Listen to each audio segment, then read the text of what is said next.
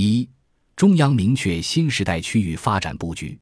进入二十一世纪以来，我国相继提出西部大开发、促进中部崛起、振兴东北老工业基地等区域协调发展的战略，在产业结构升级、经济统筹发展等方面取得了重大成就。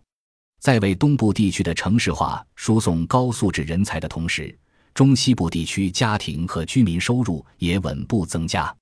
但是，区域协调发展也存在突出问题，区域差距、收入差距短时间内难以缩小。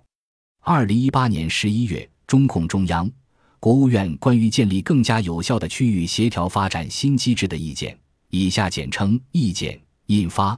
要求建立更加有效的新机制，在二十一世纪中叶建立与全面建成社会主义现代化强国相适应的区域协调发展新机制。意见。提出了中国区域协调发展的三步走目标：第一步，到二零二零年，建立与全面建成小康社会相适应的区域协调发展新机制，在建立区域战略统筹机制、基本公共服务均等化机制、区域政策调控机制、区域发展保障机制等方面取得突破；在完善市场一体化发展机制、深化区域合作机制、优化区域互助机制。健全区际利益补偿机制等方面取得新进展，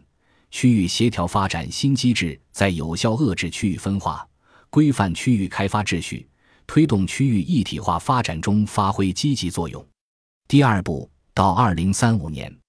建立与基本实现现代化相适应的区域协调发展新机制，实现区域政策与财政、货币等政策有效协调配合。区域协调发展新机制在显著缩小区域发展差距和实现基本公共服务均等化、基础设施通达程度比较均衡、人民基本生活保障水平大体相当中发挥重要作用，为建设现代化经济体系和满足人民日益增长的美好生活需要提供重要支撑。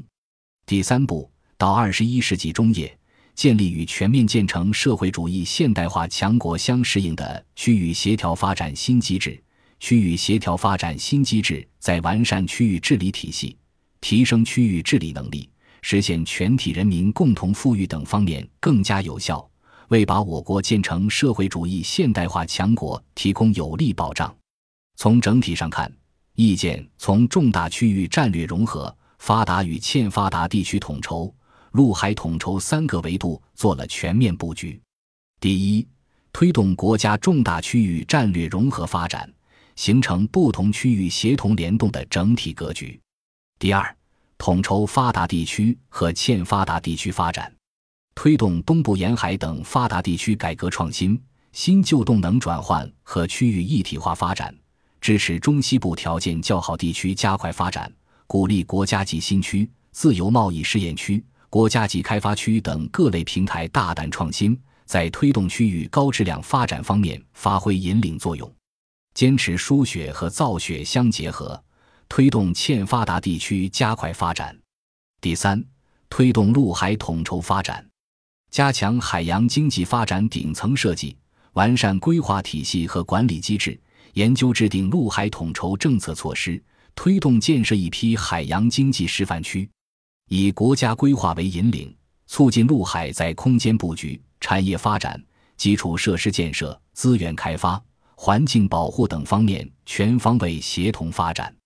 总的来看，意见着眼制度化，为未来的区域发展提供多方位、多层次的机制保障。